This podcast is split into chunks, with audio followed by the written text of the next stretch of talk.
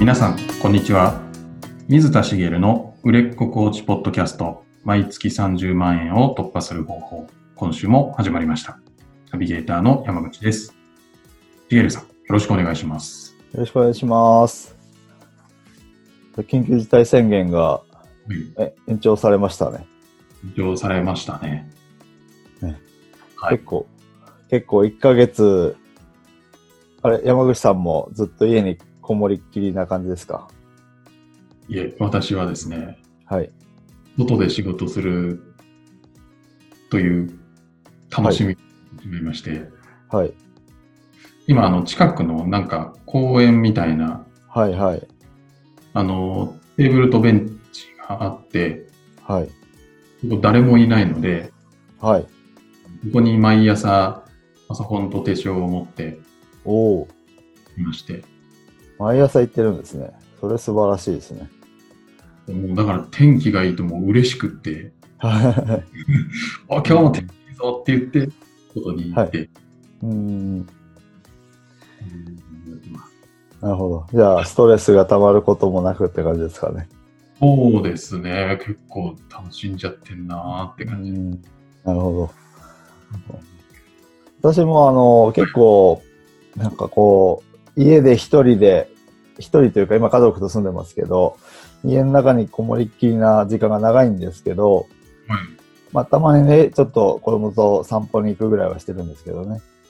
でまあストレスっていう意味で言うとあんまりあの感じてなくておまあ結構いろんなあの仕事は仕事でやったり忙しくしてるっていうのもあるんですけど、はいちょっとしたこう診断みたいのがあったんで、あのこのコロナのこの、なんていうんですかね、自宅にずっといることに対するあなたのストレス耐性みたいな診断があったんですね。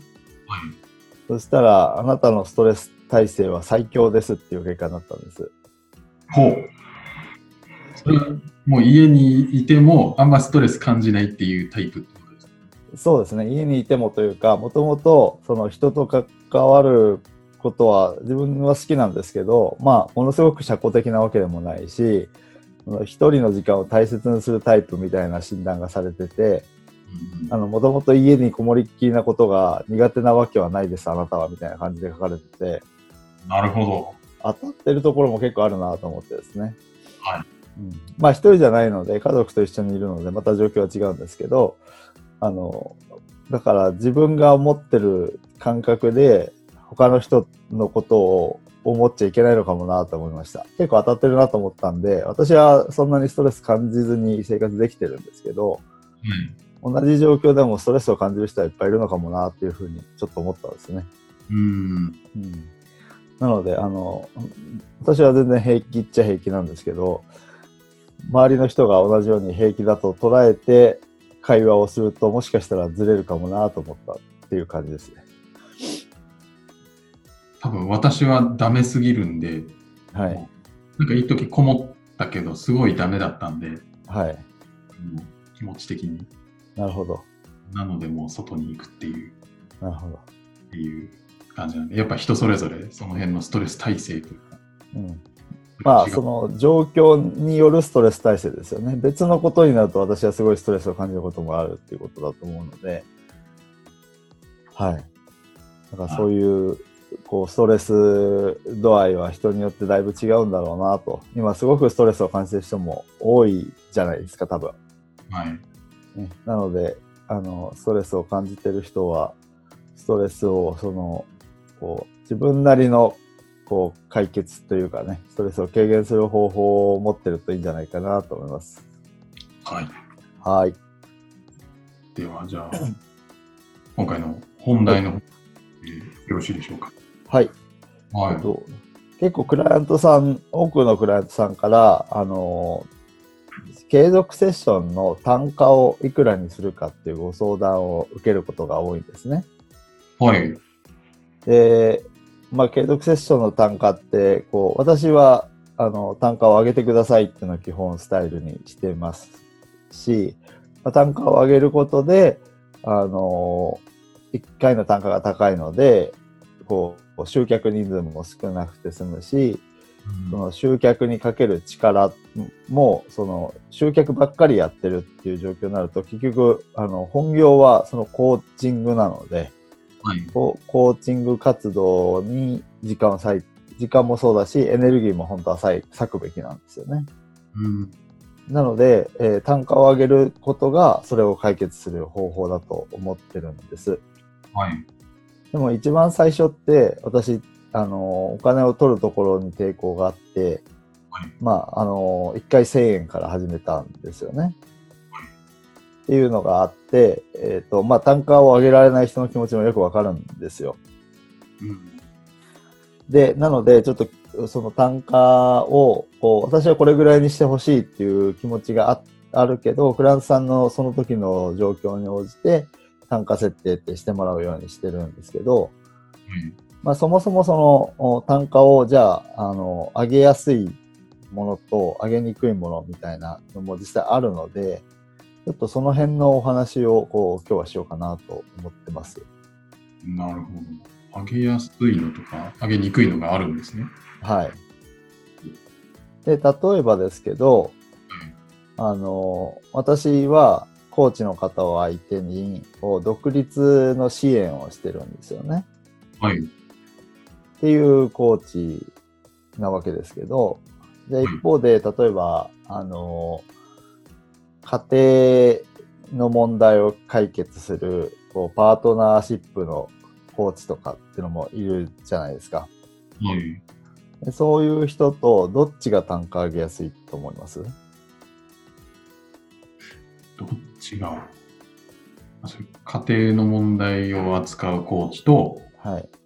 コーチの独立をはい。手伝うコーチ。はい。どっちなんですかね？どっちだ？あんまなんか、はい。同じコーチだからうん違わないんじゃないですか？って感じなんですけど。なるほど、なるほど。はい。あの、もちろんその成果としては別全く別物なんですよね。全く別物で、どっちも価値のあるものだと思うんですけど、単価をこう上げても、お割とこう収入に、まあ、契約してもらいやすいのはどっちかっていうことで言うと、こうそのコーチの独立支援の方が単価は実は上げやすいんですね。おそうなんですね。はい。で、これなんでかっていうと、コーチの独立支援って、はい。はい。こう、成果を上げてくると、収入が上がってくるってことじゃないですか。はい。ってことは、そのコーチングセッションに払ったお金って取り返せるんですよね。ああ。はい。つまり、あの、ゼロにできるわけです。ゼロというか、払ったお金を取り返したら、その、要は、取り返した時点では、まあ、もともと、こう、それを受けてなければ、稼げなかったことを考えると、ただで受けたようなもんじゃないですか。はい。で、その先稼いでいった分、どんどんプラスになっていくので、あの、コーチングを受けたこと自体の、その金額って、まあなかったようなものにできるわけなんですよね。うんうん。で一方で家庭の問題を解決するとか、夫婦間のパートナーシップをかいの問題を解決するって、こう、成果が出てすごく良好な関係になれば、まあそれだけの価値があるなと思う人もいると思うんですけど、その契約する時点、申し込む時点で、その、それって成果が出たとしても取り返せないお金なんですね、お金としては。うん。なんか、お金に換算できない。はそうですよね。はいだから人の心理としては、そこにその高いお金をこうかけるっていうことが、こう取り返せるお金よりも、こう上げづらくなってくるんです。うーん。っていうのが一つあるんですね。なるほど。で、もう一つ言えるのが、あの、家庭のパートナーシップの問題を扱うときに、クライアントさんが誰かってことなんですけど、はい。まあ男性でも女性でもいいんですけど、まあ、まあ、その、一般的に会社員の人が世の中多いわけなので、はい。やっぱ会社員で会社勤めして、普通に生活、あるいはこうなんか節約して生活してるような人が対象になることが多いんじゃないかと思うんですね。はい。経営者のパートナーシップとかって言ってもまた別だと思うんですけど、そういうわけじゃないので、なので、そういう人と、あと私の独立支援、コーチの独立支援で何が違うかって、こう、そういったものに対するお金をかけら、かけることに対する、こう、まあ、抵抗感が全然違うというか、感覚が全然違う、価値観が全然違うんですよね。はい。あの、コーチって少なくとも、コーチングスクールとかで、それなりの金額を払った経験があると思うんですよ。はい。で、まあ、あの、目に見えないものに対する投資、自己投資なんですよね、それって。うん。うんでそういったものに価値を感じて、お金をかけられる人なわけです、もともと。はい。それに対して、その、パートナーシップうを扱う場合は、まあ、あの、そういう人も中にはいるでしょうけど、そうでない人たち、問題意識はあって、なんとかしたいなと思ってるけど、こう、そういったことに、こう、大金を支払って解決していくみたいなのは、こう、感覚的になんか、そんなお金は払、んなんかぼったくりじゃないかというか、価値観として大金を払う感覚を持ってない人が実は多かったりするんですよね。はい。そうすると、やっぱりどっちが単価上げやすいかっていうと、その、コーチ、こう、お金を、そういったものに価値を、もうすでに知っている、コーチを、の独立支援の方が単価を上げやすくなってくる。ですよ。なるほど。なので、あのまあ、要は値段、その単価を決めるときに、自分の思いだけで決めるじゃなくて、その相手の方がこれぐらいだったら、はまあ、あの、例えば勇気を出せば払えるんじゃないかとかっていう金額も、そのターゲットによって変わってくるんですよね。うん。ターゲットとその商品の継続セッションの内容によって。はい。なので、あの、一律に、あの、いくらにするといいですよっていうのは言えなくなってくるんです。でその辺も考えた上で、こう、設定をしてもらいたいなと思うんですね。うん。はい。なるほど。確かになんかお金払ってその結果稼げるようになるんだったら、はい。なんか出しやすいというか、うん。はい。そうなんですよね。はい。なので、そのお金として返ってくるものって、あの、世の中的にそのコーチングに限らず、お金を、単価を上げやすいんですよ。なるほど。例えばその、えっ、と、資産運用とか、それこそ株とか、その、まあ、不動産とか何でもいいんですけど、FX でも何でもいいんですけど、そういったものをこう教える講座とかって、単価を上げても、いや、それぐらい取り返せるでしょっていう風に 持ってきやすいので、それこそ100万っていう口座がポンと出てきたとしても、まあ100万取り返せばいいわけなんで、そんなにね、あのー別に私も100万の口座があっても100万取り返せるものだったら受けていいと思うんですよ。うん。はい。だから、あのーお金を取り返せるものっていうのはすすごく強いですよね。なるほど。なんですけど、あのーそれを基準にじゃあターゲット設定するんですかっていう話があるじゃないですか。うん。はい。自分はそういうことやりたいわけじゃないけど、そっちの方が単価上げやすいから、じゃあその人をするかっていうのはちょっと変ですよね。まあ、確かに。で、あの、そういう考えもあっていいと思うんです。あの、そうしたい人はそうすればいいと思うんですけど、まあ私はやっぱり、あの、自分が、あの、を、が応援したい人、助けたい人を支援してほしいと思ってるので、で、その選択肢の中で単価が上げやすい人がいるんであれば、そうしてもらいたいんですけど、うん。まあ、どうしてもその、例えばさっき言った家庭内のパートナーシップに、例えば過去自分も苦しんできたから、そういう人をサポートしたいんだっていう人もいると思うんですよ。はい。でそれは全然それでよくて、はい。でもその代わり単価上がんないですよってことを言いたいわけじゃなくて、あのー単価を上げづらい、こう、ターゲットはい。でも、単価を上げる方法っていうのはあるんですね。そうなんですね。はい。で、あの、一番最初に山口さんが、あの、はい私が質問したときに、どっちも、あの、別に、あの、どっちを高く取りやすいかってないんじゃないですかっておっしゃったじゃないですか。はい。でこれって、あの、山口さんはそう感じるわけですよね。はい。っていうことは、あの、同じ単価は実は取れるってことなんですよ。なるほど。だけど、さっきお伝えしたように、その人の心理があるので、えーっと、まあ、そのターゲットの違いとか商品の違いによって、上げやすい、上げづらいがあるだけですよってことなので、その、同じ単価に、まあ、同じ単価って言うと変ですけど、その、上げづらいと思われるものでも、その、単価を上げていく方法っていうのはあるんですね。なるほど。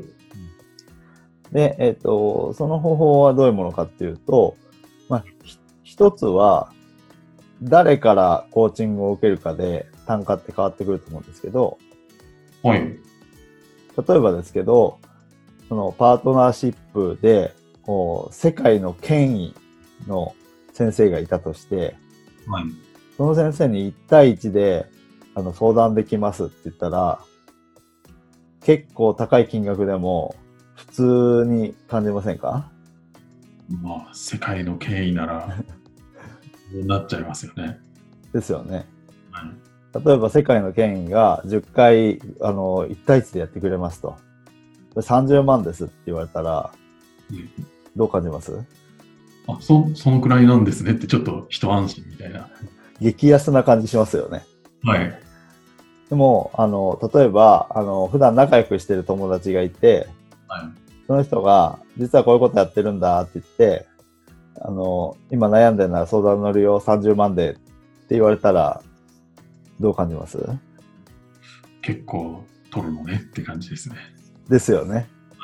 だから誰から、あの、誰のコーチングを受けるかで当たり前ですけど単価って変わるんですけど、逆に言うと自分がどういうポジションであるということを、こう、相手に伝えていくかってことなんですよね。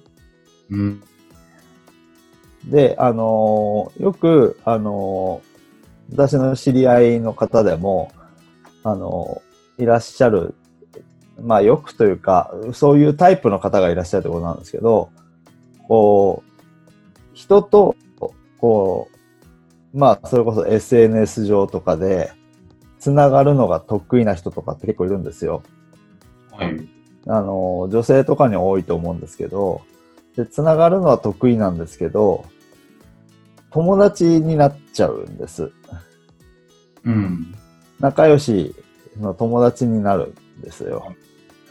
そうすると単価が上げづらくなってくるんですね。ああ、まあ、友達だから、はい。確かだから SNS の発信の入り口として、あの、ポジションが友達ポジションで入ってると、に。はい。あの、え、友達だと思ってたのにそんなにお金と取ろうとしてんの？みたいにうーん。なるわけです。はい。なので、あの、ポジションを、自分のポジションが、その、まあ、権威である必要はないですけど、その、専門家ですよってことをちゃんと、こう、ターゲットの人たちに知っていってもらって、あ、この人はそういうプロだから相談したいなって思ってもらえると、プロっていう認識になるので、その、は多少高くても、プロに頼むんだからってなるわけですよね。うん。そこで、要は、その入り口の入り方なんです。一度その、はい友達ポジションというか対等なポジションで入ってしまうと、そこから変えていくのっていうのは大変なので、はい。やっぱり入り口のところでちゃんと、あの、私はこういう専門家ですよっていうのを分かるような、こう、普段から発信をしていったりとか、そのターゲットで、こう、まあ自分のところに来てくれた方にも、そういうのが分かるように、こうしていくことで、えっ、と、単価っていうのはある程度上げていくことができるんですね。なるほど。っていうのが、まあ、あの、一つ大事なポイントかなと思います。はい。で、もう一つあって、もう一つ何かっていうと、あのお金を、その、払い慣れてない自己投資とか、そういったものに、こう、お金を、こう、投資した、例えば、それこそさっきから言ってる30万円とかっていう金額を払ったことがない人にとっては、何に対しても30万払うって抵抗があるんですよ。うーん。どうしても。例えば車買いたいってなったら30万なんて安いのではい、払うと思うんですけど、それでもやっぱり、あの、そもそも高い買い物だから、買うか買わないかっていう選択をそういう方ってすると思うんですよね。車なしでも我慢するかとか。うんっていうふうに、そのお金の、その、その人本人がお金を、こう、払うことに対する抵抗感っていうのは、どうしてもその本人一人一人にあるので、うん特にその自己投資ってこう、なんていうのかな、目に見えない商品じゃないですか。コーチングって。そういったものに対してお金を使っていくっていうのは、あの、使い慣れてない人にとってはやっぱ高いものは高いって感じちゃうんですよね。うん。なので、じゃあどうするかっていうと、まあそれをいきなり下げるっていうのは無理なんですけど、あの、いきなりそういう人に、あの、これ、金額これだけになりますっていうと、どうしても高いってなっちゃうじゃないですか。なので、あの、いきなりこう、いくらっていう話をこうする前に、そういう人に対しては、もう、例えば、自分自身が、えっと、これまでこういうことに、これぐらいの金額を払ってやってきたとか、要はその、それだけの、こう、価値があるものなんだっていうのを分かってもらっていくっていうことが大事なんですよね。うん。そうすると、あの、あ、そんなにお金を払ったからこの人はこうなれたんだって思えるようになるし、う裏、えっと、もう一つは、案に、あ、それぐらい高いものなんだっていうふうに、こう、思うベースを作っていくんですね。うんまあ、あくまでそれは、あのもう提案するっていうつもりでいるときなんですけど、初めから金額が高いと思われすぎてしまうと敬遠されてしまうので、まあそこは、あの もう提案する気のある方に対して、そういうふうに、えーしていくんですけど、あの、自分は過去に例えば私の場合で言うと、まあ自己投資に投じたお金って、まあ数百万はいってると思うんですけど、まあいろんなことに投資をしてきて、えーその結果今があるので、全くあのその投資は一番良かったなと思っているんですよね。うんで、良かったと思ってるんですけど、まあそういったことを伝えていくことで、あ、そういうことにお金を使っていくと、こう変化していけるのかなとかっていうのを、ちょっとこう、分かってもらうというか、そういうふうにしていくことで、その、その人の抵抗感を少しでも和らげていく。っていうことをすることで、単価もお少し上げやすくなるかなと思うんです。なるほど。っていうこの2つですね。自分のポジションをちゃんと取るっていうことと、相手の抵抗感を、えーと弱めていくっていうことをしてあげて、えーその上で、えーこう、金額の提案をしていく。っていうことをすると、まあ、あの、単価は、あのーが高くても、まあ、あの、契約してくれる人、申し込んでくれる人は出てくると思うんですね。うん。なので、あの、自分のクライアントさんとか自分のメニューだとちょっと上げづらいなと思ってる人は、そういうところを工夫してもらっていいんじゃないかなと思います。はい。ありがとうございます。で、まあでもその難易度はあるけど、まあじゃあ、ちょっと上げにくいテーマだったとしても、ちゃんとやることをやれば上げられるよっていう。はい。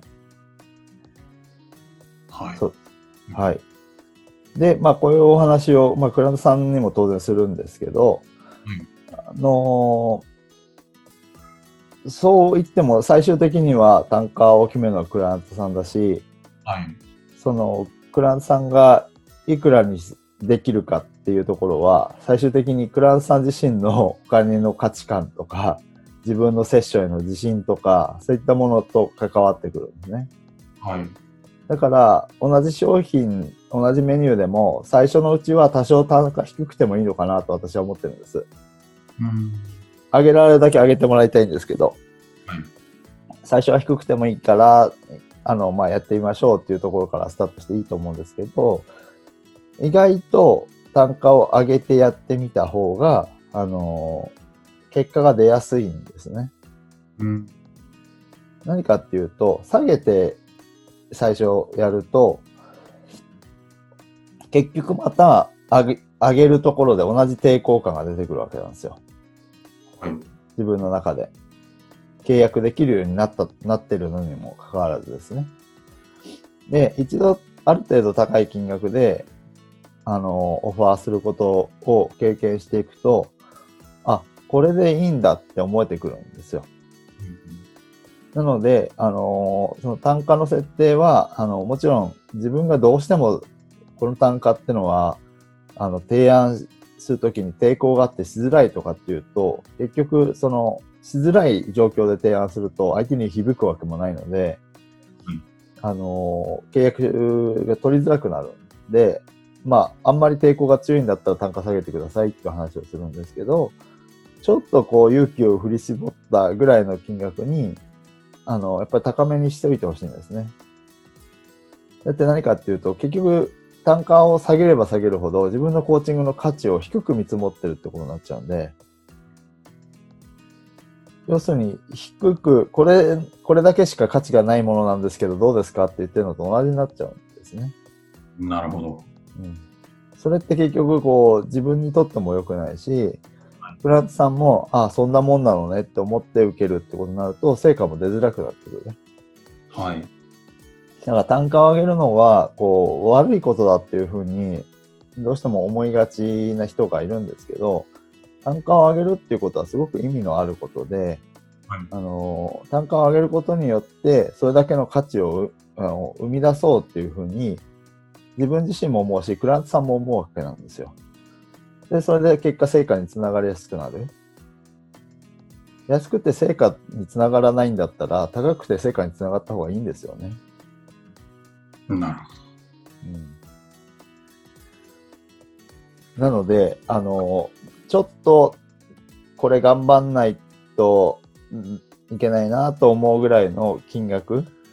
だけど、まあ、頑張れば提案できるっていう金額を自分の中で模索してあげて、その上で今日お伝えしたその単価を、おまあ、上げやすくする方法をお取り入れてもらって、えー単価っていうのを決めてってもらえればいいんじゃないかなと思います。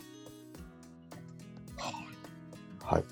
ありがとうございます。ありがとうございます。はい。では、最後にお知らせです。えー、売れっ子コーチポッドキャスト、毎月30万円を突破する方法では、皆様からのご質問を募集しております。コーチとして独立したい、もっとクライアントさんを集めたい、そんなお悩みなどがありましたら、しげるさんにお答えいただきますので、どしどしご質問ください。えポッドキャストの詳細ボタンを押すと質問フォームが出てきますので、そちらからご質問いただければと思います。それでは今週はここまでとなります。また来週お会いしましょう。ありがとうございました。ありがとうございました。